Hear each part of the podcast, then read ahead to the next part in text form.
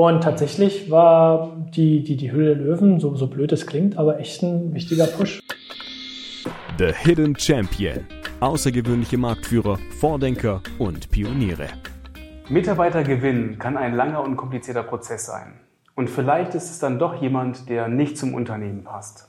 Das Ziel meines heutigen Gastes ist es, das zu verhindern. Er ist absoluter Spezialist im Thema Recruiting, war Co-Founder von TalentCube, der Nummer 1 Plattform für Videobewerbungen in Europa, bis sie die Chance sahen, das Unternehmen zu verkaufen. Welche Erfahrungen ihn dorthin geleitet und diese Erfolge möglich gemacht haben, darum geht es jetzt. Ich begrüße Sebastian Hust. Danke, Sebastian, dass du dir die Zeit genommen hast. Vielen Dank für die Einladung, Johannes. Sebastian, was war denn der beste Rat, den du je bekommen hast? Der beste Rat, den ich je bekommen habe. Ich glaube, ich habe über meine Laufbahn viele Ra äh, Rate, Ratschläge. Ratschläge bekommen, die mir, die mir weitergeholfen haben.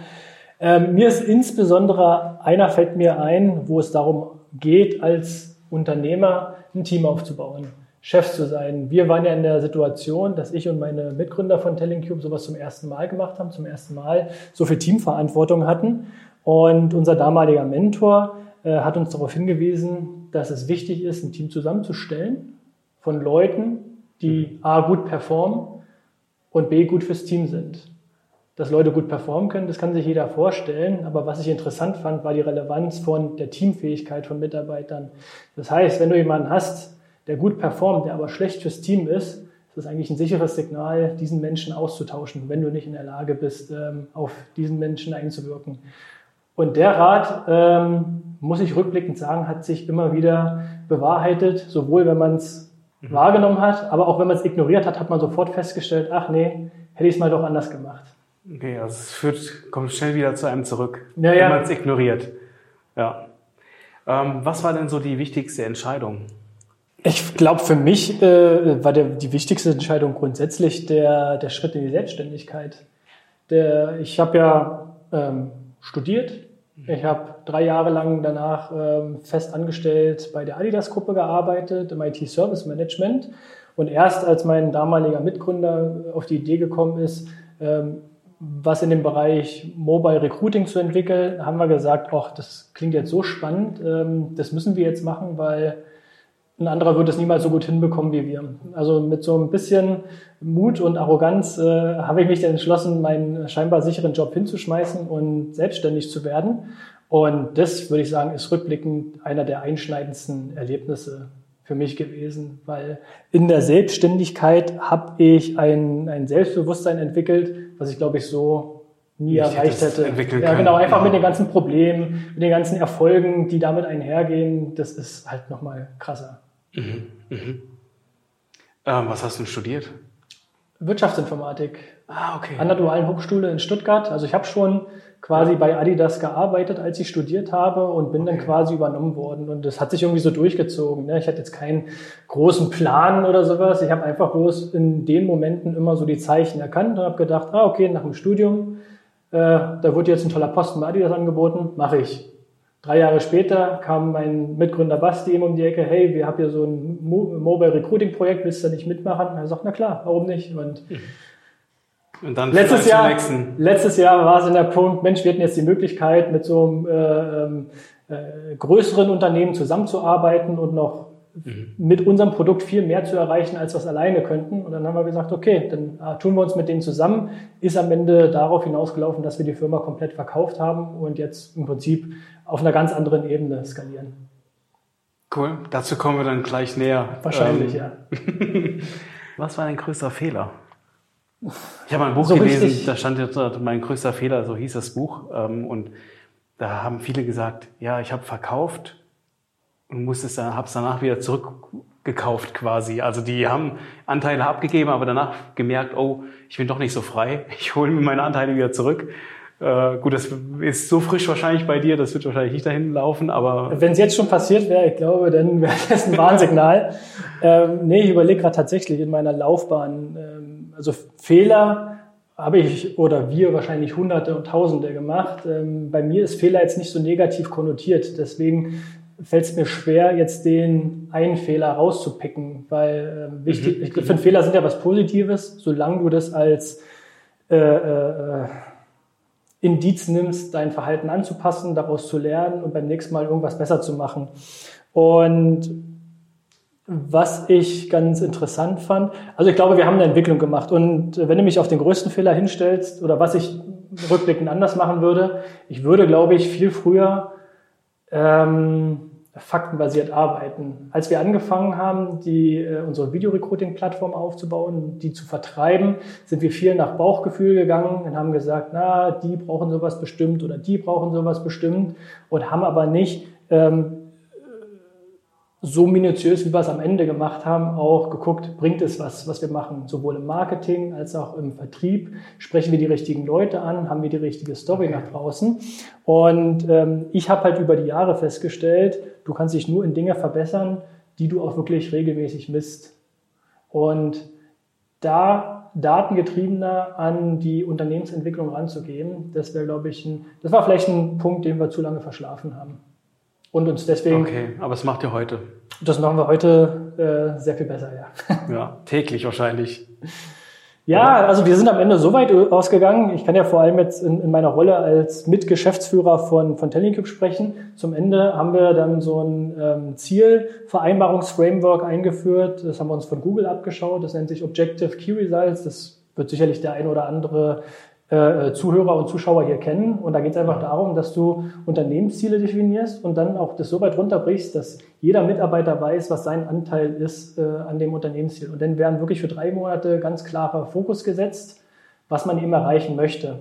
Und das haben wir am Ende sehr viel besser hingekriegt, als dass wir es am Anfang gemacht haben, wo wir das so ein bisschen, naja, nach Gefühl gemacht haben und, und, und wo einfach da, da steht ja die Welt offen. Wenn du zu dritt eine Firma gründest, du kannst ja alles machen und du kannst nichts machen. Ja. Und dann ähm, versucht man so viel wie möglich zu machen. Und bei uns war es jetzt so, dass man denn, dass, dass ich denn zum Beispiel nicht so sehr darauf geachtet habe, wie messe ich das jetzt, ob das jetzt sinnvoll ist. Ne? Das, die Effektivität dessen, was man macht, wir waren nie faul. Wir haben jedes Wochenende gearbeitet, aber haben wir an den richtigen Sachen gearbeitet. Okay, kann man das, das so schwierig. runterbrechen? Das, was äh, Google quasi in einem sehr großen Volumen vorlebt, kann man das so runterbrechen? Dieses, ähm, wie, wie, wie hast du das eben genannt? Objective und Key Results. Genau, Objective and Key Results. Kann, kann man das so runterbrechen auf auch eine kleine Mannschaft, dass, es, ähm, dass jeder weiß, was sein Anteil daran ist? Gerade da. Guck mal, wir waren jetzt bei TellingCube 15 bis 20 Leute, die hier gearbeitet haben. Bei Finum, unserer neuen Firma, sind wir jetzt über 1500 Mitarbeiter weltweit. Und du siehst ganz klar, dass du in einem kleinen Team natürlich viel, viel besser solche Strukturen aufbauen kannst, als in einem großen Team, was zusätzlich noch äh, im, im, im Hyper-Growth-Modus ist. Also wir kriegen jeden, jedes Jahr hunderte von neuen Mitarbeitern dazu. Das heißt, die Firma verdoppelt sich äh, alle eins bis zwei Jahre. Da, da Strukturen überhaupt beizubehalten, ist fast unmöglich. Und da sieht man schon einen Wahnsinnsunterschied zwischen der äh, zwischen den letzten Wochen von Tellingcube, da hatten wir das super im Griff und jeder wusste genau, was er machen muss. Und so ist übrigens auch diese Partnerschaft zustande gekommen, weil wir haben die auch aktiv angesteuert. Und dann haben wir halt geguckt, was müssen wir erreichen, um da einen Schritt weiterzukommen. Und was machst du dafür, du dafür und du dafür. Hat wunderbar funktioniert. Ah, okay. Das heißt, ihr habt es eigentlich initiiert, dass sie dann auf euch zugekommen sind, oder? Wir, ja, tatsächlich. Wir haben es initiiert. Die haben gesucht parallel und mhm dann haben sich eben zwei gefunden. Ach, super spannend. Okay. Und ich meine, das klingt jetzt alles so, so hochtrabend mit OKR. Am Ende ist es einfach. Du musst einfach nur als Unternehmer wissen, wo möchtest du am Ende des Jahres stehen? Wie breche ich dieses Ziel in manageable Chunks runter? Was kann ich in jedem Quartal erreichen, um da näher zu kommen? Und dann setzt du dir einfach Dinge, die du da machen willst. Und der Punkt ist, du kommst immer wieder darauf zurück, wenn du vor der Frage stehst, was mache ich denn, was sollte ich denn sonst noch so machen? Um einfach zu ähm, verhindern, dass Leute von außen kommen oder Opportunities von außen kommen, die aber nichts mit dem kurzfristigen Ziel zu tun haben, dass man dann sagt, nee, das parke ich, guck mir das im nächsten Quartal nochmal an, jetzt muss ich mich fokussieren, mein Zwischenziel zu erreichen. Weißt du, was ich meine? Ja, okay, das, damit man sich auch nicht verliert. Ne? Genau, es ist total wichtig, den Fokus zu halten, weil meine, am Ende des Tages ist dieser Fokus das, was ein Startup äh, sehr viel erfolgreicher macht als jetzt ein äh, größeres Unternehmen. Wir waren ja nicht das größte Videorecruiting-Unternehmen auf der Welt. Da gibt es ja deutlich besser gefundete, deutlich größere mit viel mehr Mitarbeitern. Aber äh, dadurch, dass wir diesen Fokus hatten, konnten wir einen in den Bereichen, wo wir die Besten sein wollten, auch wirklich die Besten sein, weil wir da den kompletten Fokus eben reinsetzen konnten. Und das ging aber auch nur, nachdem wir eben diesen Weg gegangen sind und gesagt haben, ja, wir wollen das jetzt. Ja, okay. Okay. Kommen viele Ablenkungen den ganzen Tag über, wenn man nicht diesen Fokus hat? Wahrscheinlich. Das weiß wahrscheinlich jeder. Also ja. ich merke das jetzt in meiner neuen Rolle. Da bin ich, äh, habe ich im Prinzip so eine Art Support-Funktion für unser Vertriebsteam. Und da kommen ganz viele Anfragen rein. Wenn du das nicht strukturierst, kanalisierst und den Leuten nicht sagst, zu welchem, unter welchen Bedingungen solltest du jetzt auf mich zukommen, dann, dann, dann, dann drehst du durch dann, dann kommst du in einen Punkt, wo du sagst, hey, das kann ich gar nicht mehr managen. Das ist dann der Punkt, wo Leute irgendwann äh, in den Burnout-Modus kommen, wo sie halt merken, okay, ich werde den Anforderungen nicht gerecht. Deswegen glaube ich, ist es wichtig, dass jeder für sich auch sieht, hey, das ist meine Aufgabe, das setze ich mir selbst als Ziel. Und mit der Mission gehe ich nach draußen. Und dann ähm, kann ich mir den Workload auch so kanalisieren, dass ich äh, etwas Positives bewirke, aber das nicht auf Kosten meiner Gesundheit geschieht. Ja, okay. Eigentlich auch verknüpft mit Erwartungshaltung, oder? Also klar. Weil wenn das nicht Wenn du eine falsche Erwartungshaltung nach draußen setzt, dann musst du dich natürlich nicht wundern, wenn die Leute auf dich zukommen und sagen, hey, Sebastian, kannst du nicht das noch machen und das bräuchte ich auch noch bis morgen und das bräuchte ich auch noch bis morgen. Das trifft auf meine jetzige Rolle zu. Wird alles abgeladen. Das war aber auch in, in Telling-Cube-Zeiten so. Natürlich, wenn du Geschäftsführer bist, kriegst du ja auch ständig irgendwelche Anfragen. Oh, wir können Ihnen hier helfen, ähm, vertrieblich besser zu werden oder hier Mitarbeiter äh, glücklicher machen und so weiter oder hier noch mehr äh, Talente in ihrer, wir sind ja auch ein Arbeitgeber gewesen, ne? deswegen haben wir ja auch selber rekrutiert und sind auf Agenturen angewiesen und so weiter und eine ist besser als die andere und dann wirklich zu sagen, nee, das gucken wir uns in einem halben Jahr an und so weiter, da kann man nämlich auch mit potenziellen Geschäftspartnern, muss man die nicht quasi links liegen lassen, sagt man einfach, hey, ist gerade nicht mein Fokusthema. Mhm. Ist einfach nur ein inneres mhm. Mindset-Ding, wo man sagt, hey, das ist jetzt nicht meine Aufgabe, das ist jetzt meine Aufgabe, also habe ich auch überhaupt kein schlechtes Gewissen, da jetzt Nein zu sagen. Voll gut. Okay. Deswegen ist ganz interessant, viele von diesen Sachen, die wir über dieses Objective und Key Results eingeführt haben, hat sich jeder für sich auch in seinen eigenen privaten Lebensplanungen eben mitgenommen. Ne? Wie wenn ich jetzt irgendein Projekt organisieren muss. Mhm. Es hilft ja einfach zu gucken, was ist jetzt wichtig, um, ich glaube, worum es geht, ist es einfach, dass jeder für sich so eine Art Nordstern hat.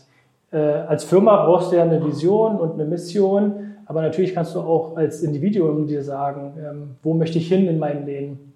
Es gibt ja auch ganz tolle Literatur zu dem Thema. Mhm. Big Five for Life ist so ein ganz bekanntes, wo man eben sagt, hey, was immer du machst, es muss irgendwie einem größeren Ziel dienen oder dich zumindest jeden Tag ein Stück dahin näher bringen.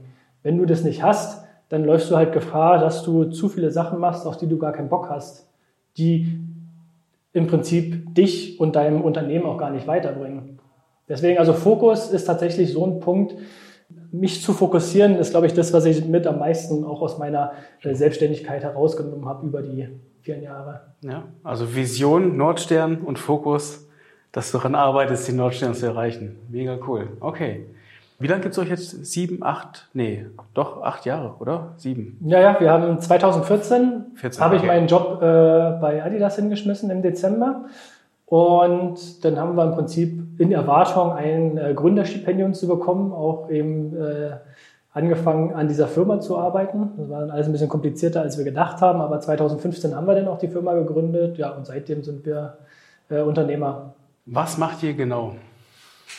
Oder mit was habt ihr gestartet? Genau, unsere Idee mit Telling Cube war, also wir haben uns die Frage und die Situation war folgende. 2014 sind sehr viele Menschen mit einem Smartphone auf Jobsuche gegangen. Ein ganz geringer Bruchteil aber hat das Smartphone benutzt, um sich zu bewerben. Und diese Diskrepanz haben wir versucht aufzudröseln. Warum sucht man nach Jobs mit dem Smartphone und bewirbt sich dann nicht? Gehe auch nicht bei Amazon, suche nach Produkten mit dem Smartphone und bestelle dann nicht. Und, und, und diese Diskrepanz zu lösen, das war so unsere, unsere große Herausforderung. Wir haben dann irgendwann festgestellt, Smartphone hat eine Kamera, Smartphone hat ein Mikrofon. Warum nutzen wir das nicht beim Kennenlernen? Viel mehr, als wir es aktuell schon nutzen. Mhm. Und dann sind wir eben auf die Idee gekommen, na okay, können wir nicht dieses klassische Bewerbungsschreiben, weil das ist ja das, was du auf dem Smartphone nicht machen kannst. Warum kann man das nicht absetzen und das durch eine persönliche Videobotschaft ersetzen? Das war so die große Vision. Warum macht man das Video nicht gleich am Anfang vom Bewerbungsprozess? Ist doch viel besser für alle anderen. Der Arbeitgeber sieht sofort, ob die nötigen Sprachkenntnisse da sind, ob man sich mal mit dem Unternehmen wirklich befasst hat, weil let's face it, wenn du eine Bewerbung im Bereich Azubis und duale Studenten bekommst, sind 80 Prozent von Mama und Papa geschrieben und nicht von dem Bewerber selber. Das heißt, wir wollten einfach ein bisschen mehr Authentizität in den ganzen Bewerbungsprozess bringen und Video war eben die Schlüsseltechnologie, die eben 2014, 2015 noch nicht da ist, wo sie jetzt heute ist. Gut, damals konnte doch keiner erahnen, was mit Corona kommt und was für einen Digitalisierungsvorschub mhm. das bringt.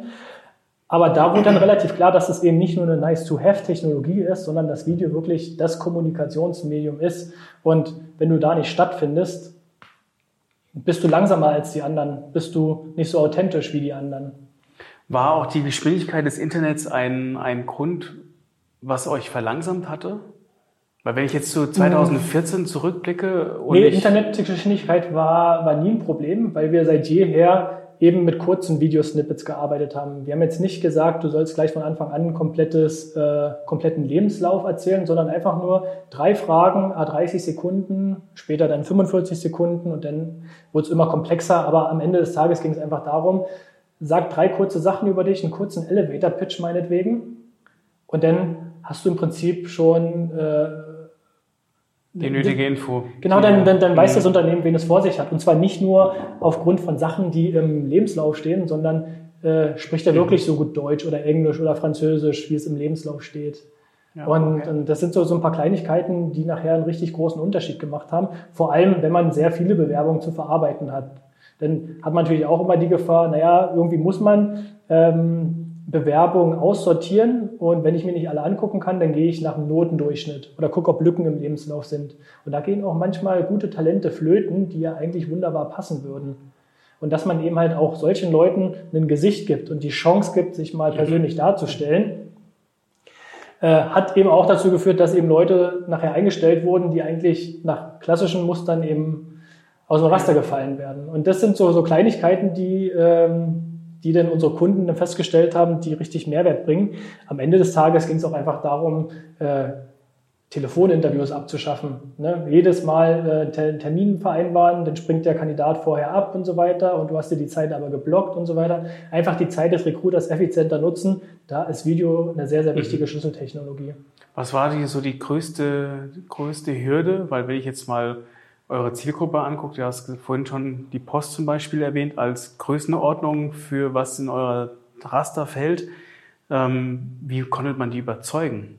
Also, oder wie kann man große Kunden überzeugen, auf eine neue Technologie umzusatteln, obwohl die ja solche Strukturen haben? Ich will gar nicht wissen, wie viele Bewerbungen Daimler zum Beispiel bekommt, ja, und wie kriegt man das dann bei denen platziert? Wie kriegt man das unter? Gut, eine, eine, so ein großes Unternehmen lässt sich vor allem überzeugen, wenn man das nicht zum ersten Mal macht. Ich glaube, der Sicherheitsfaktor ist da schon sehr, sehr wichtig, dass man eben Referenzen vorzeigen kann. Und wir hatten sehr früh sehr starke Referenzen, wo man halt auch zeigen konnte, hey, guck mal, die haben das jetzt eingeführt. Ein Jahr später führen die bloß noch 50 Prozent ihrer Vorstellungsgespräche weil ähm, die in der Vergangenheit einfach zu viele Leute eingeladen haben, wo man nach drei Minuten schon wusste, ah, das passt ja gar nicht, das hätte ich mir eigentlich auch sparen können. Oder die haben ihre Telefoninterviews abgeschafft und dadurch so und so viele Arbeitsstunden eingespart. Also am Ende des Tages trifft ein Personalentscheider die Entscheidung, ob so eine Software eingeführt wird. Und da muss man natürlich auch gucken, dass auf dem Papier ein Mehrwert da ist die Leute, die nachher im Employer Branding oder im Recruiting operativ sitzen, die wollten natürlich eine coole Technologie einführen. Das heißt, da ist auch wichtig, dass das Look and Feel schön ist, dass sich das, dass sich die, ähm, gerade wenn du von so, so Brands spricht, ich meine, die Deutsche Post, DHL, die sind jetzt vor allem Kunde von, von Finum. Wir haben mal mit der Deutschen Post bei Tellingcube zusammengearbeitet. Ähm, du musst am Ende des Tages ein Problem lösen. Und die, die meisten haben dann angefangen, sich mit Video auseinanderzusetzen, weil es natürlich ein Kanal ist, der die Zielgruppe anspricht. Und dann haben wir halt gesagt, guck mal, das kannst du machen und parallel machst du noch deinen ganzen Recruiting-Prozess effizienter. Ist das nicht cool? Und dann, äh, so wird nachher ein Schuh draus, weil so Okay, okay. Das heißt, ihr habt auch gesehen, wo sind Probleme im aktuellen Recruiting-Prozess und habt die dann auch aktiv Voll. Wir waren in erster Linie Berater, haben uns geguckt, macht es überhaupt Sinn, Video einzuführen? Und wenn wir jetzt schon in den ersten Gesprächen festgestellt haben, naja, du hast eigentlich ein ganz anderes Problem, ich glaube nicht, dass dir die Technologie weiterhilft, dann muss man natürlich auch den Mut haben zu sagen, hey, das ist jetzt nicht der richtige äh, Ansprechpartner. Also man sollte nicht, ist auch so ein Learning über die Jahre, man sollte jetzt nicht Kunden versuchen zu gewinnen, wo man von vornherein schon weiß, dass die nicht wieder buchen würden, weil du kein Problem löst. Ja. Und manchmal ist das gar nicht so einfach, weil viele Kunden meinen, ganz genau verstehen zu können, was das Problem ist. Und da kann man noch so sehr sagen, ja, okay. das wird dein Problem nicht lösen. Da wurde irgendwann mal äh, eine Idee eingepflanzt und dann, dann, dann wird das so durchgezogen. Und ähm, deswegen war es mir auch wichtig, also ich war ja bei uns für Kundenbetreuung und Vertrieb äh, mitverantwortlich oder, oder hauptverantwortlich und dass wir erstmal Berater sind und dann versuchen, das Produkt zu verkaufen. Mhm. Ja, nicht bis beraten am Ende oder überzeugen müssen, wenn irgendwas schiefgelaufen ist oder der sagt, nee, wir verlängern jetzt nicht. Ja, du tust dir einfach ja. keinen Gefallen mit. Ne? Du, du ja, schaffst dir eine, eine, ungesunde Reputation. Ähm, die, die Kunden es ist einfache Mathematik, einen Bestandskunden zu halten, ist hundertmal günstiger als einen neuen Kunden zu akquirieren, weil da hast du einen Vertrauensvorschuss, es sei denn, du hast halt eben ja. das Vertrauen irgendwie missbraucht und ja, und am Ende des Tages, ähm, wir hatten schon lange Zeit zu kämpfen, dass wir eher so als Nice-to-Have-Technologie angesehen wurden. Ne? Also 2015, weiß ich noch, hatte ich noch ganz viele Gespräche, wo es dann hieß, ja, geht denn Leute mit dem Smartphone überhaupt auf Jobsuche? Setzt, so nach dem Motto, setzt sich diese, diese mobile Technologie überhaupt durch? Müssen wir überhaupt in mobile Karriereseiten investieren?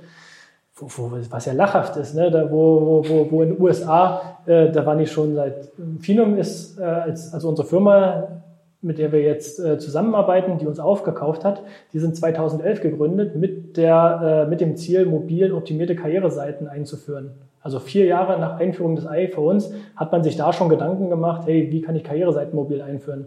Und dann führt man 2015 noch die Diskussion, ob das überhaupt sinnvoll ist. Und naja, klar. Ein Land weiter. Achso, anderer, äh, anderer Kontinent halt. Ne? Anderer Kontinent, ja. ja. Klar kann man auch nachvollziehen, ähm, aber es ist schon, also da hat man so kurz auch äh, überlegt, Mensch, ist man da jetzt nicht sogar drei oder vier Jahre zu früh dran und dann so eine Zäsur, die dann mit der Corona-Krise und der ganzen Digitalisierung und wir müssen alles per Video abdecken reinkam. Das konnte natürlich keiner vorhersehen, aber es war eben genau der Aufschwung, äh, den, irgendwie, den, den wir natürlich auch gebraucht haben. Also wir haben auch vor Corona schon profitabel gearbeitet, war überhaupt kein Problem, aber das hat natürlich nochmal ganz andere Sphären geöffnet. Mhm. Weil wir, dann wurden wir aus einem Nice-to-have-Tool wirklich ein Must-have-Tool. Weil dann hieß es auf einmal, wenn ich sowas nicht habe, ich kann, kann, kann, kann, ich gar nicht weiter rekrutieren, weil ich darf dich ja gar nicht mehr zu mir ins Büro holen. Das ist ja verboten. Ja. Und das war dann schon sehr spannend, das dann mitzuerleben. Und dann war es natürlich auch wieder gut, dass wir diese vier, fünf Jahre Erfahrung vorher hatten, dass wir dann wirklich ein Produkt hatten, was natürlich mhm. seinesgleichen gesucht hat auf dem Markt, weil wir wirklich unsere, unsere Lernkurven gehabt haben und dann auch astrein funktioniert. Genau, ja, genau, das meine ja, ich. Ne? Wenn man also gegründet hätte, während Corona so ein, so ein Thema aufzusetzen, wäre wahrscheinlich eine andere Nummer gewesen. Ja, ohne Referenzen, ohne. Ähm, ja, geht gar nicht. Ja. Ne? Also das ist, also man hat schon gemerkt, in Corona sind auch Videolösungen aus dem Boden geschossen. Ja, dann ging es dann los, dass dann bestimmte andere Softwareanbieter angefangen haben, äh, so eine Videolösung als kostenloses Add-on anzubieten. Wie viele Firmen haben angefangen, jetzt Microsoft Teams einzusetzen? Ähm, als quasi Videokommunikationstool, ja. wo jemand auch so ein bisschen schmunzeln musste, wenn ich sehe, wie viele äh, Beweisführungen wir geben mussten in puncto Datensicherheit und dass die Daten alle in Deutschland sind und dass auf gar keinen Fall äh, äh US-amerikanische Unterauftragnehmer dabei sein konnten. Konnte gar nicht so schnell gucken, wie schnell die Leute auf Zoom und Microsoft umgestellt sind äh, für, für ihre tägliche Videokommunikation. Also das war dann schon sehr interessant, das so zu beobachten und Klar, auf der einen Seite hatten wir natürlich einen Vorteil, dass wir eine Lösung hatten, die schon völlig ausgereift war in, in dem mhm. bestimmten Bereich. Aber natürlich haben wir dann auch gesehen, mit der Corona-Krise und der Digitalisierung kommen diese ganzen anderen Lösungen. Und na klar, wenn ein Kunde die Wahl hat, nehme ich hier so ein kostenloses Tool als Add-on, ist jetzt vielleicht nicht so nutzerfreundlich, aber es macht's ja oder nehme ich wirklich eine professionelle Lösung, wo ich auch wirklich eine gute Conversion Rate habe. Also ich kann ja Leute zum Videointerview einladen, dass die Leute das aber machen, ist nochmal eine ganz andere Sache. Das war ja die große Stärke von TellingCube. Da haben wir uns ja am Markt auch durchgesetzt, dass wir die beste User Experience hatten und dass wir auch die beste Konvertierungsrate hatten zwischen Einladung zum Interview und tatsächlich durchgeführtes Interview. Ah, okay. Wie, wie habt ihr das gemacht? Äh, Trial and Error am Ende okay. des Tages. Wir, okay. haben, wir haben natürlich gesagt, hey, Also wir haben ganz am Anfang haben wir äh, Nutzerumfragen gemacht und den Prozess dann so gestaltet, dass wir entlang der Umfragen ein gutes Produkt machen, dass man sagt, okay, wie viele Fragen wollt ihr beantworten? Drei Fragen. Wie lange sollen die sein? 30 Sekunden. Und haben erstmal ein sehr, sehr starres Produkt eben auf den Markt gebracht. Und dann haben wir dazugelernt, haben geguckt, wo springen die Leute ab. Und manchmal haben wir dann festgestellt, wussten die Leute gar nicht, auf welchen Knopf sie drücken müssen. Also haben wir angefangen, einen Live-Chat-Button mit einzubauen, wo man im Prinzip jederzeit Kontakt zu uns aufnehmen konnte und wo wir dann natürlich auch gelernt haben, ah, wo bleiben denn die Leute hängen? Wo müssen wir denn unser Produkt weiterentwickeln? Äh, wo müssen wir mobil optimierter werden? Wo müssen wir jetzt, und dann kommt irgendwann die Anfrage, hey, kann man nicht das Ganze auch nicht nur für mobil haben, sondern auch für einen ganz klassischen Computer, weil da sind ja auch Webcams, wo man eben ein Video von sich aufnehmen kann. Und so, das hat halt maßgeblich unsere Produktentwicklung beeinflusst und das dauert halt ein paar Jahre, bis man dann wirklich an dem Punkt ist, wo man an den Feinheiten überall, am Ende des Tages geht es auch um Kompatibilität. Du willst, dass es auf dem iPhone funktioniert, du willst, dass es auf dem Android funktioniert, aber es soll auch auf jedem äh, äh, Tablet und Endgerät funktionieren und das schafft man halt nicht von heute auf morgen. Mhm. Weißt du, dass man wirklich so ein, so ein. Und es entwickelt sich ja auch kontinuierlich weiter. Also. Voll.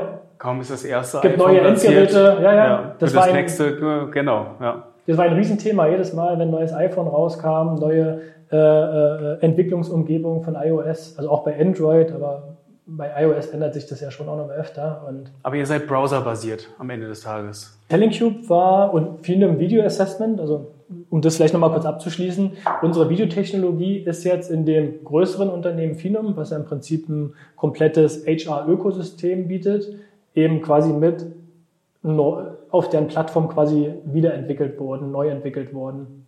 Ah, okay. Auf Basis von dessen, was wir schon gemacht haben. Und da war es so, dass wir sowohl browserbasiert gearbeitet haben, aber auch mit nativen Apps für iOS und Android. Ihr habt zu dritt gegründet. Ist die Mannschaft immer noch komplett? Also die drei, die die Firma Telling Cube gegründet haben, sind jetzt auch in der Firma Finum drin. Wir sind zusammengeblieben. Wir ähm, haben jetzt in der äh, Finum-Welt jeder individuell eine neue Rolle angenommen. Mein Mitgründer Basti, der auch bei, bei Telling Cube der CEO und sehr produktorientierter CEO war, ist jetzt im Prinzip für die komplette Videostrategie von Finum verantwortlich. Ne, Fino macht ja nicht nur Video-Recruiting, wir machen schöne Karriereseiten, äh, Candidate Relationship Management und pipapo. Und Video ist halt eine Technologie, die in dem Candidate Relationship System eben lebt. Und dass die Strategie äh, wirklich plattformübergreifend ähm, eingesetzt und ausgebaut wird, das macht zum Beispiel einer meiner Kollegen. Der andere äh, unterstützt die äh, Integrationsprojekte, vor allem hier in Europa. Das heißt, wenn jetzt ein Produkt wie Finum eingeführt wird, das ist ja ein, in der Regel eine Enterprise-Level-Software, die mhm. muss ja mit anderen Softwaren kommunizieren. Da gibt es ja äh, Bewerbermanagementsysteme und Mitarbeitermanagementsysteme und dass da Schnittstellen sauber gebaut werden, das hat er mit zu verantworten. Und äh, ich habe jetzt hier die Rolle eines strategischen Advisors. Das heißt, ich versuche dafür zu sorgen, dass der Markt über Candidate Experience, über Recruiter Experience spricht, dass man eben auch guckt, hey, dass man nicht nur in der HR-Welt datenverarbeitende Systeme haben, die jetzt erstmal faktisch alle Daten speichern, sondern dass man auch Systeme schafft, die es Spaß machen, genutzt zu werden. Und deswegen hat auch das so schön zusammengepasst zwischen Talentcube und Phenom, weil wir halt beide einen super starken Fokus auf User Experience eben legen. Ah, okay, okay. Wir sorgen einfach dafür, ja. dass das HR Spaß macht, sowohl für den Kandidaten als auch für den Recruiter. Und das hatte ich ganz, ganz oft auch zu Talentcube-Zeiten ähm, die, die Diskussion, wo man dann gesagt haben, oh, jetzt buche ich Talentcube und hat so eine schöne Oberfläche. Aber ich als Recruiter muss jetzt schon wieder die ganze Zeit mit meinem SAP-System arbeiten und das finde ich ja gar nicht so toll. Und, und die Lücke schließen wir jetzt eben mit unserem neuen Partner. Das war auch der Grund, warum wir gesagt haben, ja, wir wollen äh, uns gerne aufkaufen lassen, weil ihr verfolgt die richtige Strategie, liebe Firms. Weil die sagen halt, das ist ja schön und gut, dass du ein tolles äh, SAP-System hast, aber wenn das keinen Spaß macht, das zu benutzen, weil die Oberflächen nicht äh, äh, zeitgemäß sind, weil die Oberflächen nicht auf mich personalisiert werden können, mhm. dann hilft dir das beste Datenverarbeitungssystem nicht. Und die Lücke schließen wir eben. Und das fand ich persönlich so spannend ähm, an diesem Deal, dass wir gesagt haben, hey, das machen wir, weil da können wir die Vision, die wir selber hatten, nämlich ein Prozent der Weltbevölkerung das Leben mit Videos einfacher zu machen, einfach auf ein ganz anderes Level eben. Ein Prozent. Ja, das sind ein paar. Ja, genau. Wir wollten, wir wollten ein Prozent äh, der Weltbevölkerung das Leben mit Video positiv beeinflussen. So war das, war das Statement. Finem hat die Mission, einer Milliarde Menschen dabei zu helfen, den richtigen Job zu finden. Also auch so, ne, sind wir wieder bei den mhm. Nordsternen. Ne? Dadurch, mhm. dass wir wussten, wo wir hinwollen bis 2030, konnten wir das wunderbar matchen mit den Leuten, mit denen wir gesprochen haben. Wir haben ja nicht nur mit Finum gesprochen, wir haben ja auch mit allen erdenklichen großen Firmen und Plattformen okay. gesprochen, die man in der HR-Welt so kennt. Und da hat es halt einfach am besten gepasst, weil die halt wirklich äh, User Experience orientiert sind und weil die eben halt auch auf Masse gehen, weil die jetzt sagen, hey, wir wollen einen, einen Impact auf der Welt hinterlassen. Und die haben halt noch mehr als Selling Cube eben auch die monetäre Power, das durchzuziehen, weil die halt sehr, sehr stark mhm. gefundet sind und sehr viel Relevanz jetzt gerade in Europa sammeln und Deutschland vor allem. Ich finde es ich find's mega cool, dass ähm, ihr den, den Schritt gegangen seid, zu sagen, hey, wie können wir noch ins nächste Level oder noch einen Schritt weitergehen? Und das wusstest du wahrscheinlich, dass es nicht mehr alleine geht, sondern um ins Next Level, Level zu bekommen, musst du halt auch jemanden als Partner dazu holen, der noch größer denkt. Ich meine, ein Prozent der Weltbevölkerung und eine Milliarde Menschen, das ist schon mal nochmal ein Unterschied. Voll. Ja, das sind gleich 20 Prozent, oder? 10, 12. Wie viele Menschen gibt es eigentlich? Ein siebte, Egal. achte, sei es drum. Ja. Also es, ja. es, ist ein bisschen mehr, ja. aber auch nicht so viel mehr. Ähm, aber trotzdem eine ähnliche Laufrichtung. Das meine ich damit. Genau, das war auf jeden Fall äh, förderlich für, für dass man die Entscheidung eines guten Gewissens eben mit einem guten Gewissen treffen kann. Ähm ja, meine Frage ist jetzt, wie war das mit, wie war das Gefühl? Jetzt auf einmal, ich meine, ihr habt ein Baby von Anfang an mit aufgezogen und auf einmal geht es in Verkauf. Das ist ja nochmal eine ganz andere Nummer. Also das ein Stück weit auch loslassen, oder was, was war dein Gefühl dabei? Ja, ich finde die Analogie eigentlich gar nicht so schlecht mit dem Baby, weil so ein Baby, um das muss man sich ja kümmern, das muss man füttern, das muss man, das muss wachsen und gedeihen, das muss man fördern. Und irgendwann wird so ein Kind aber Teenager und irgendwann kommt das Kind in einem Alter, äh, wo es selbstständig anfangen muss zu laufen. Und genau der, in der Situation sehe ich im Prinzip äh, uns mit Tellingcube, weil wir haben dann tatsächlich von Tellingcube losgelassen aber nicht, weil wir das loswerden wollten, sondern weil wir gesehen haben, hey, guck mal, wenn wir Tellingcube jetzt an Finem übergeben und es dort sinnvoll einbringen, dann können wir das, was wir erreichen wollten mit Tellingcube, viel, viel eher erreichen. Also ein schönes Beispiel. Wir hatten mit Tellingcube schon, du hast ja gerade das Beispiel genannt. Es ist ja nicht so einfach, in, äh, in, in, in Großkonzerne reinzukommen. Post, DHL, Daimler. Ich meine, die, da sind ja da geht es ja nicht nur darum, da gewinnt ja nicht das Produkt, was am besten ist. In, in, ob du jetzt da einen Zuschlag bekommst, ist ja von so vielen Faktoren abhängig, die du als ein kleines Unternehmen nur sehr, sehr schwer äh, adressieren kannst. Wenn du jetzt aber mit einem 1500 Mann Unternehmen reingehst, was über eine Milliarde wert ist, was so und so viele Leute hat, die sich nur um Datenschutz kümmern und so und so viele Leute hast, die sich nur um Produkt kümmern und so und so viele Leute hast, die sich nur um Marketing kümmern, da kannst du halt ganz anders skalieren. Also auf gut Deutsch, im Alleingang zu dem Schluss sind wir gekommen, hätten wir es niemals geschafft, unsere große Vision zu erreichen. Vielem hat uns die Möglichkeit gegeben, das zu schaffen. Und siehe da, ähm, ich glaube, das kann man sogar sagen, äh, die Firma Roche war ein Partner, mit dem wir auf kleiner Ebene hier in Deutschland zusammengearbeitet haben, in einem sehr mhm. dedizierten Bereich, ähm, nur in Deutschland. Und die im Prinzip, nachdem Telling aufgekauft wurde, das Ziel verfolgt hat, die eigene Videorecruiting-Strategie zu, ähm, zu vereinheitlichen. Die hatten im Prinzip in verschiedenen Ländern verschiedene Videorecruiting-Lösungen und äh, Pinem war bereits schon Partner von Roche und hat dann gesagt, hey, guck mal, wir haben gerade äh, das nutzerfreundlichste Videorecruiting-System eben aufgekauft. Wäre das nicht eine Option für euch? Und mit einem Mal ähm, konnten wir einen Enterprise-Deal landen innerhalb von wenigen Monaten, ich glaube Wochen oder Monaten nach der, äh, nach der Telling-Akquisition, oh, war das schon klar, dass sich äh, eine Firma wie Roche dazu committed hat, unser Tool, was wir quasi entwickelt haben, weltweit auszurollen. Das hätten wir in ja. drei Jahren Tellingcube wahrscheinlich nicht geschafft. Und das war so ein Zeichen, wo ich dann gesagt habe, boah, das war eine richtig gute Entscheidung, weil jetzt hast du nicht nur die, die Vision und ein cooles Produkt, sondern jetzt hast du endlich auch die Manpower, mhm. Mhm. richtig große Steine zu bewegen. Ja, und absolut den richtigen Partner, um auch das ähm, in die gleiche Richtung zu gehen. Ich meine, wie oft werden Firmen aufgekauft aus strategischen Gründen, um den Markt noch weiter zu bereinigen oder so. Ne? Und das ist äh, total Voll. spannend zu sehen, wie es aufgekauft wird, aber die Reise mega weitergeht. Das rechne ja. ich auch unserem CEO Mahe Bayeredi sehr, sehr hoch an. Der ist nämlich wie unser alter CEO von Talentcube, der Basti, ist auch Mahe, ein sehr, sehr produktorientierter CEO. Und der hat auch gesagt, mhm.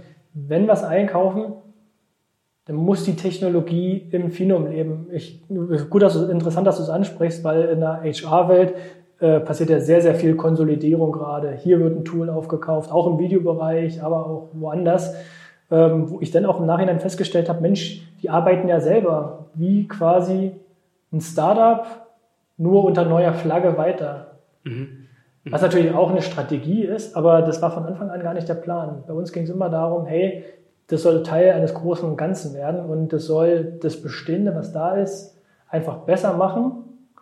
Und also man muss jetzt sagen, nach einem Jahr, die Rechnung ist voll aufgegangen. Also wenn du siehst, mit welchen Firmen wir gerade sprechen, die jetzt, jetzt wo wir sprechen, gerade unsere Plattform im Einführen. Und das ist eben der Punkt, wo ich sage, das war kein Verlust, Telling zu verkaufen, sondern jetzt äh, wird es gerade as we speak von fünf bis oder sechs ähm, Weltkonzernen quasi als Standard-Video-Recruiting-Lösung eingeführt. Zwar nicht unter dem Namen TellingCube, sondern dann Phenom Video Assessment, aber es ist de facto die Technologie, die wir quasi über die Jahre erarbeitet haben. Das ist ein Knaller. Es war äh, am Ende des Tages ähm, wahrscheinlich auch ein Glücksfall, dass wir zum richtigen Zeitpunkt ein, ein geiles Produkt hatten, dass Phenom auf der Suche war nach einer Videostrategie, und dass im Prinzip auch Corona die Rahmenbedingungen geschafft haben, dass äh, auch die Nachfrage nach, nach Video entsprechend da war. Und da hat einfach eins zum anderen geführt. Wir haben die Leute kennengelernt, wenn auch rein über Zoom. Ja, es gab kein persönliches Gespräch äh, mit Verrückt.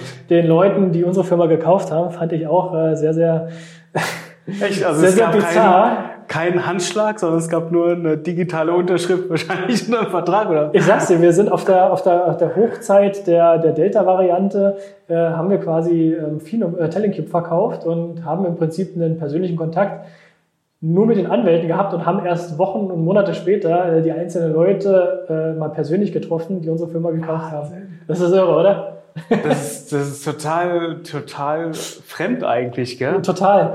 Ja, weil man sagt ja so, jetzt, das ist ein Deal und man macht ja eigentlich so ein Handshake, so man, man sieht sich, man sitzt zusammen und vielleicht zu, zumindest da auch zum ersten Mal gesehen, aber man macht den Deal auch eigentlich von Face to Face, ja. Ja. Verrückt. In dem Fall nicht. Ging es auch über Zoom und über Anwälte. ja, ja. Würdest du das genauso wieder machen? Wenn ich die Wahl habe zwischen wieder machen oder gar nicht machen, auf jeden Fall. Ähm, würde ich bestimmte Sachen anders machen?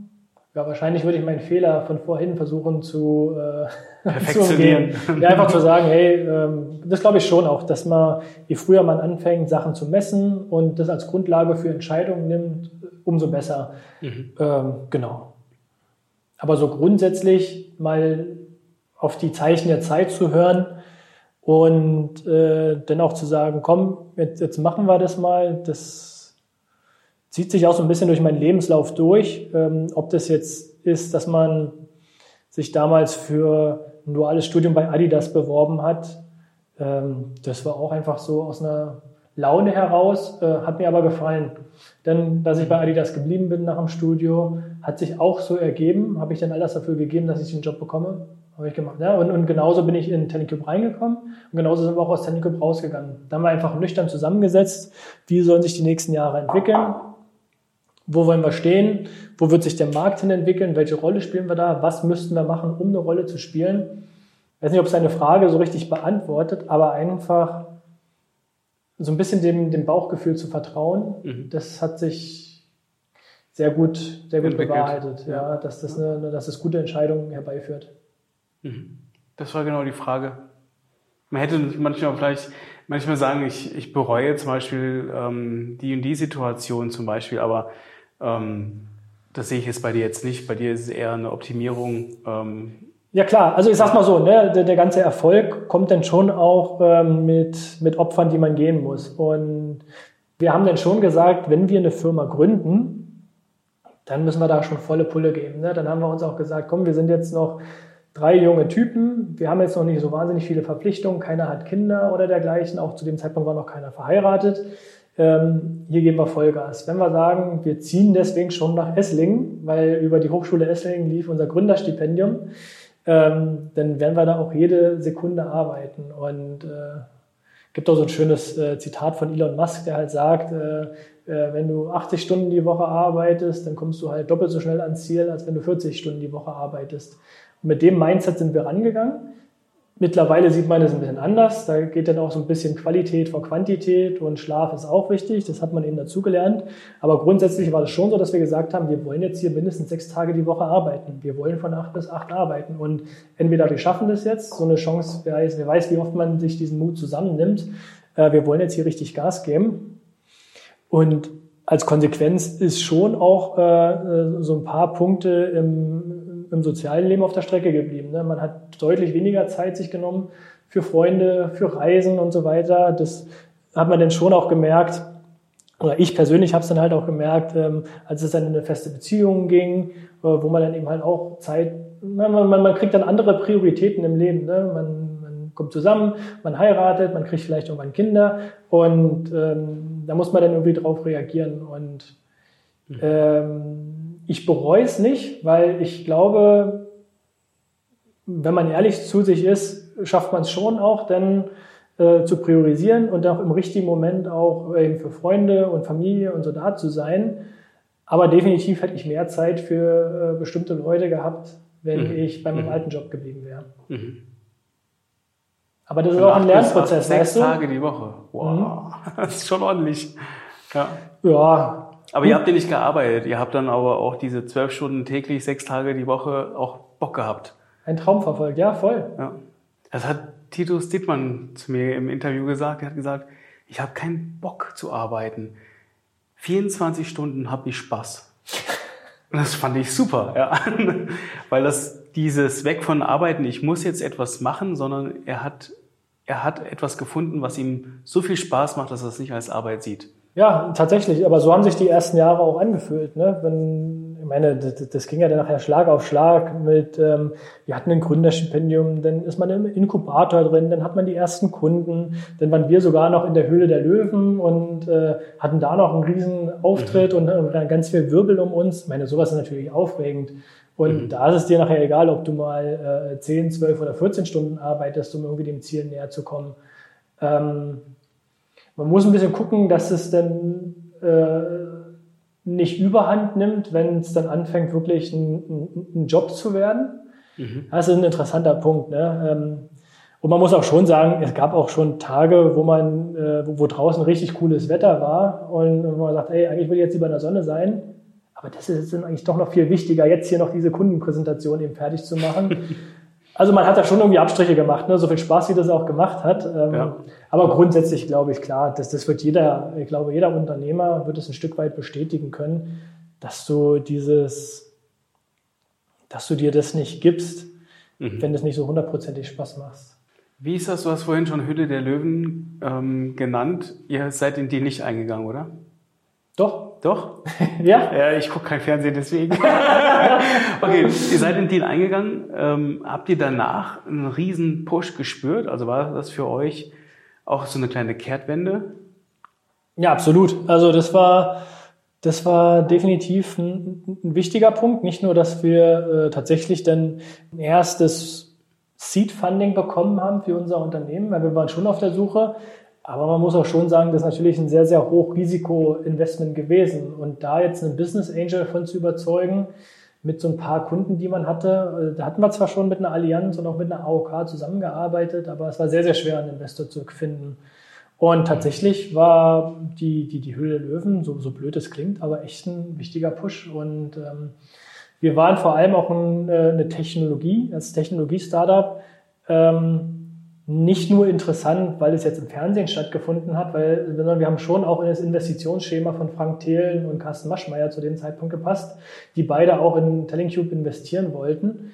Und Natürlich, wir sind reingegangen auf der einen Seite, weil wir Funding brauchten, aber noch mehr eigentlich, um auch diese, diese Werbefläche zu nutzen. Ich meine, wie oft hast du die Chance, äh, vor so drei bis fünf Millionen Menschen äh, 20 Minuten Airtime zu bekommen? Geht gar nicht. Ne? Also es ist natürlich auch ein Argument gewesen und definitiv.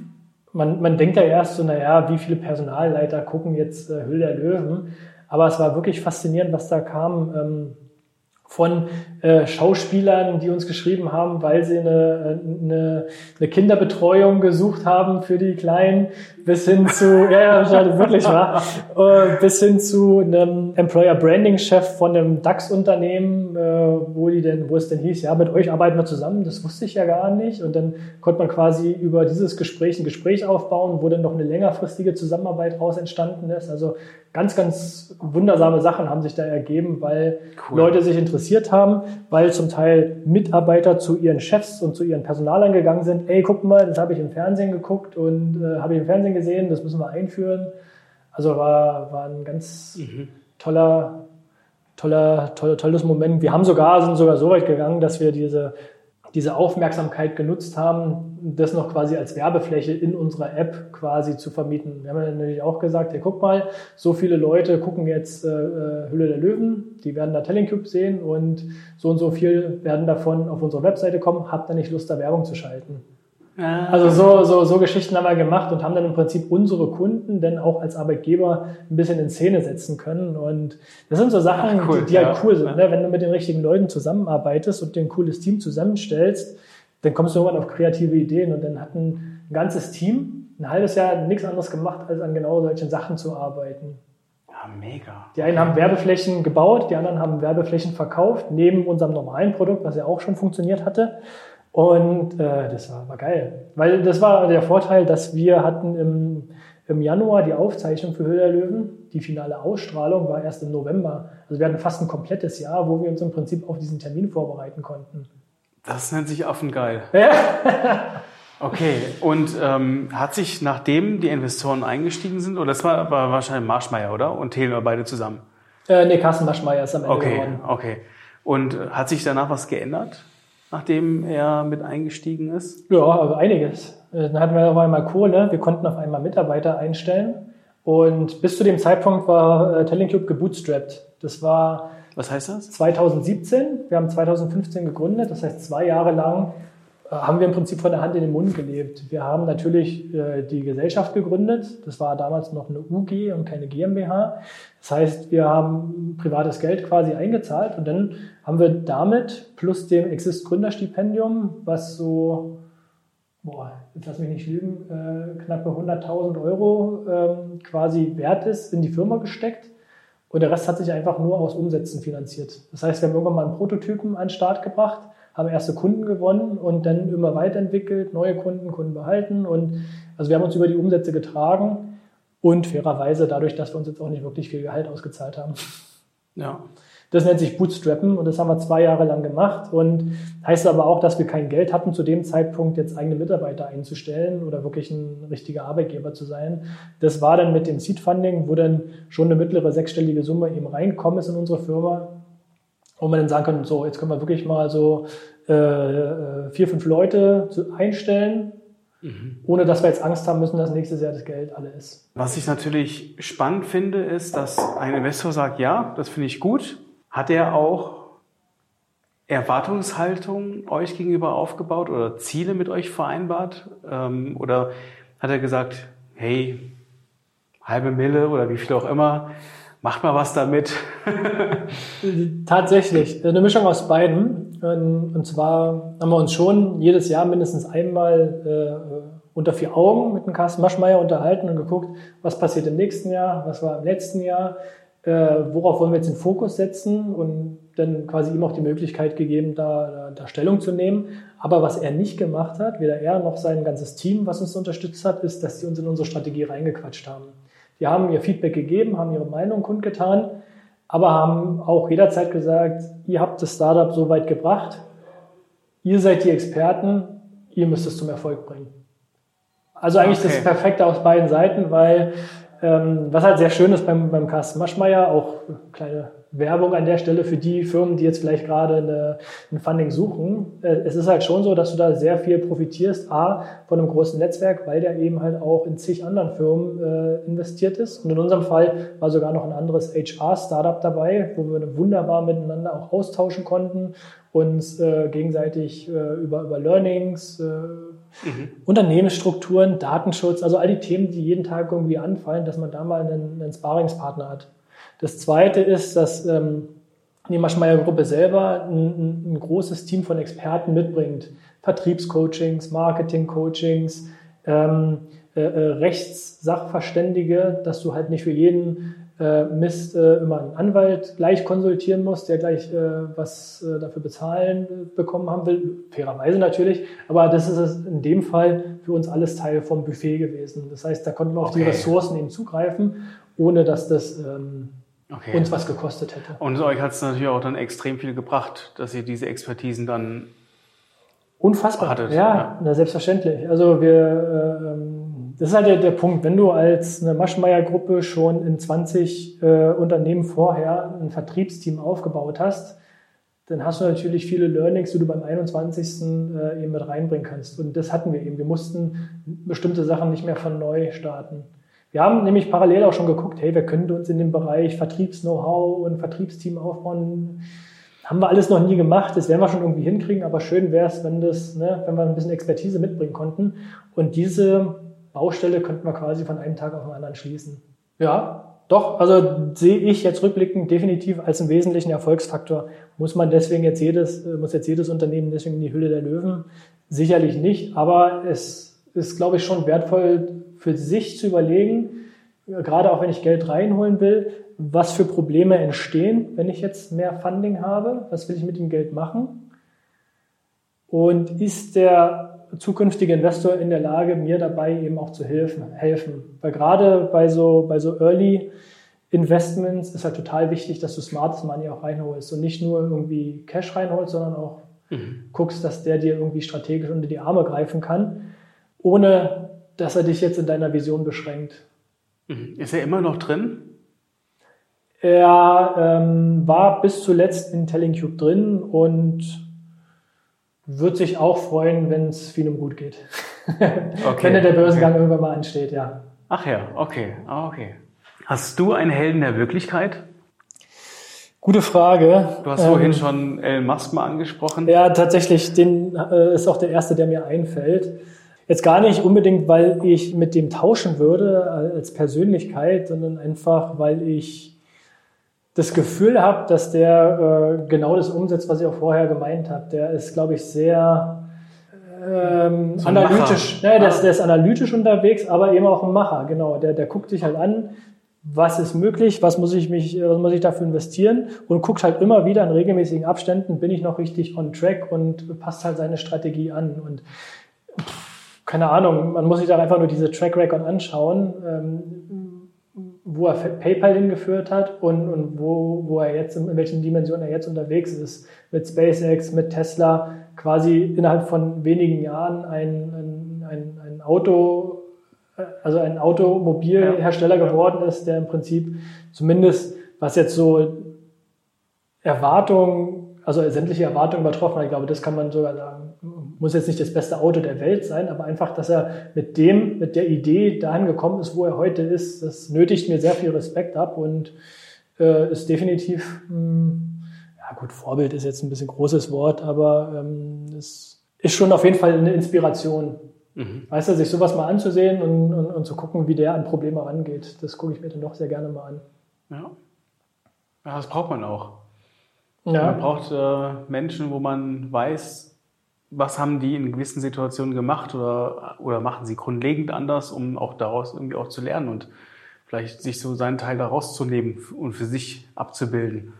Also ja. ich werde sicherlich jetzt äh, das Thema mit, ähm, was du vorhin, jetzt habe ich den Namen schon wieder vergessen, dieses Google äh, äh, OKR, Objectives und Key Results. Ja, das wird nur ein bisschen, dass ich das äh, morgen meinem Team vorstellen werde, um zu überlegen, weil ähm, wir, klar haben wir Ideen, wir haben auch Visionen, aber der Weg dahin ist nie wirklich definiert und ähm, ich glaube, es macht Sinn, wenn ich, wenn jeder weiß, welcher, welchen Anteil er an gewissen Zielen hat und auch erstmal die Ziele zu definieren. Das wird bei mir die erste Aufgabe sein, ähm, die definieren zu können. Und das ist auch schon die halbe Miete. Es geht ja vor allem darum, dass du, ist ja schön, dass du einer Milliarde Menschen dabei helfen willst, den richtigen Job zu finden. Aber was machst du konkret, um dahin zu kommen? Was bedeutet es, an eine Milliarde Menschen zu helfen?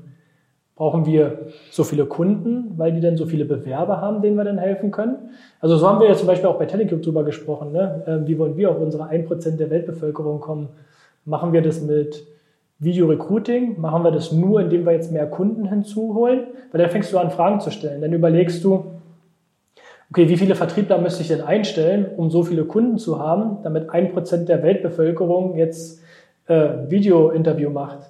Und dann stellst du fest, okay, nur über Vertriebler, das wird nicht reichen. Wir brauchen auch Partnerschaften. Dann überlegst du, wer könnten denn sinnvolle Partner sein? Arbeiten wir mit Karrierenetzwerken wie Xing oder LinkedIn zusammen? Arbeiten wir mit Jobportalen zusammen? Wird es Jobportale in fünf Jahren überhaupt noch geben oder finden dann alle Suchen über Google und Indeed statt? Und ne, du fängst halt an, äh, vom, vom Hundertste ins Tausende zu kommen. Und deswegen ist das auch immer begleitet von, in der Regel sollte man sich dafür eine Woche strategisch Zeit nehmen, um das wirklich wie so eine Art ähm, Workshop abzuarbeiten, um dann wirklich runterzubrechen, was wollen wir denn eigentlich erreichen? Äh, mhm. Verfolgen wir überhaupt die richtige Mission? Und dann geht es halt darum, wenn du ein Ziel hast, in, was du in zehn Jahren erreichen willst, ähm, was musst du in fünf Jahren erreicht haben, damit es in zehn Jahren noch realistisch ist? Was musst du in zwei Jahren erreicht haben? Was musst du in diesem Jahr erreicht haben, damit ne, es, es, es, breaking down the problem. Jeder Entwickler kennt es. Äh, wenn du ein großes, komplexes Problem hast, musst du es in kleine Mini-Probleme runterbrechen. Und nichts anderes ist eben dieses äh, Key Results. Und so schaffst du es halt, dass du eben über eine äh, über, über einen gemeinsamen Purpose eben argumentieren kannst. Und sowas motiviert auch Mitarbeiter. Ne, dass du halt nicht in, in diese Sachlage kommst, wo, oder in diese Lage verfällst, dass keiner weiß, warum sitze ich denn jetzt hier acht Stunden oder warum schreibe ich denn jetzt diese E-Mail. Wenn es aber vor dir auf dem Tisch liegt, hey, wenn ich jetzt diese E-Mail schreibe, komme ich dem Unternehmensumsatz ein Stück näher. Und wenn ich das erreiche, komme ich dem ein bisschen näher, dann weißt du, warum du es machst. Und kannst halt Nein sagen, schnell einfacher Nein sagen zu Sachen, die eben sinnlos erscheinen oder die eben nicht auf eins dieser Ziele einführen. Das nehmen wir auf jeden Fall für mich mit. Wir haben ja nachher noch eine Autofahrt vor uns. Da ja, genau. Wir, da, da, werde ich dich noch ein bisschen Da gibt es ein kurzes Coaching, genau. Was würdest du jungen Unternehmern, die jetzt vor der Entscheidung stehen, in die Selbstständigkeit zu gehen, respektive gerade sich äh, selbstständig gemacht haben, was würdest du denen gerne mit auf den Weg geben? Welchen Tipp hast du? Ich glaube, jeder angehende Unternehmer sollte ehrlich mit sich sein und gucken, wo, worin man gut ist. Was sind meine Stärken, was sind meine Schwächen? Und dann sollte man sich überlegen, äh, also wenn man ungefähr weiß, was man machen will, äh, spielen meine Stärken eben auf den Unternehmenserfolg ein? Oder müsste ich eigentlich was ganz anderes machen, um meine Stärken voll ausspielen zu können? Und es muss nicht immer nur eine Person sein, wenn du merkst, du äh, hast Lücken. Ähm, du hast Schwierigkeiten, auf Menschen zuzugehen. Kann man überlegen, gibt es jemanden in meinem Umkreis, der vielleicht gerne auf Menschen zugeht, weil er dann vielleicht auch äh, gut ist, darin Geschäftsbeziehungen aufzubauen, auf Messen zu gehen, äh, Kundengespräche zu führen und so weiter.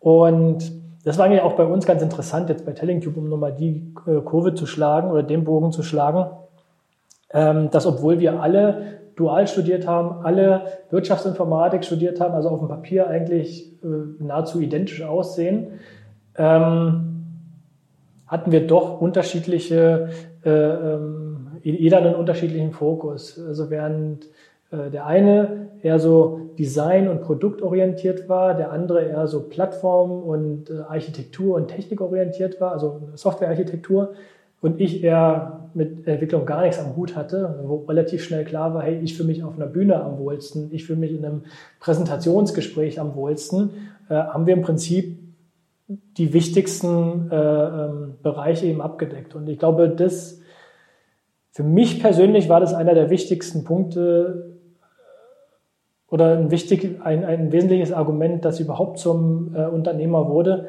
dass ich das Gefühl hatte, in dem richtigen Team dabei zu sein dass ich auch wusste, da sind noch zwei andere, die mich zur Not in den Hintern treten, die mir zur Not in den Hintern treten.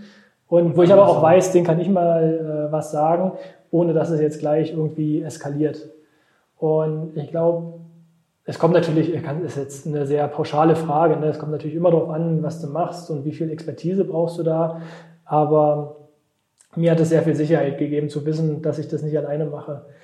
Mittlerweile, glaube ich, mit den Erfahrungen, die man dann gesammelt hat, kann man schon überlegen, ob man nicht sogar äh, selbstständig auch was alleine aufstellen würde, weil man ja noch weiß, hey, man kann sich bestimmte Leute auch dazu holen, äh, dazu holen oder, oder eben halt äh, als Mitarbeiter eben gewinnen und die kann man ja auch beteiligen und so weiter. Gibt es ja auch verschiedene Sachen. Ähm, aber gerade in dem Moment, wo du als Jungunternehmer, das ist ja das Problem, du glaubst, dass es kompliziert ist, ein Unternehmen zu gründen, aber in Wirklichkeit hast du noch gar keine Vorstellung davon, was für äh, Baustellen du dir da gerade aufmachst. Das lernst du erst nach und nach kennen und merkst dann irgendwann, kriegst dann überhaupt erst mal irgendwann ein Gefühl dafür, womit du denn eigentlich überfordert bist. Und dann fängst du an zu reagieren. Mittlerweile habe ich einen anderen Blick drauf und weiß ungefähr, ähm, womit ich rechnen muss. Aber ja, also deswegen, ich glaube, das Wichtigste wäre, dass man ein Team hat, dass man ehrlich mit sich ist und auch wirklich in regelmäßigen Abständen sagt, ey, bin ich noch richtig auf dem Weg hier? Oder bin ich dabei, ein totes Pferd zu reiten? Und woran mache ich das jetzt fest, ob ich mir jetzt nochmal ein Jahr lang den Arsch aufreiße? Oder muss ich meine Strategie anpassen? Muss mein Produkt anpassen? Muss mir einen Partner suchen, wie wir es jetzt mit Tellingtube gemacht haben? Mhm. Und da ist, glaube ich, immer ganz gut, auch ein Korrektiv zu haben. Das kann ein gutes Team sein. In unserem Fall war es enorm wichtig, dass wir einen Mentor hatten.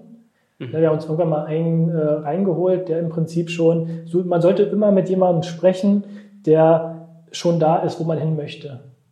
Der Welcher mal, war das? Wer war der Mentor? Ähm, das war ein Mann namens Christian Kohloff, hier in München, äh, sehr gut engagiert in, im, im, im Startup und, und Gründernetzwerk und kann ich nur schwerstens empfehlen, äh, wer, wer Gründerberatung sucht, sich an genau den Christian Kohlhoff äh, zu wenden. Liebe Grüße an der Stelle, weil der uns immer wieder in den richtigen Momenten auch den Spiegel vor Augen geführt hat.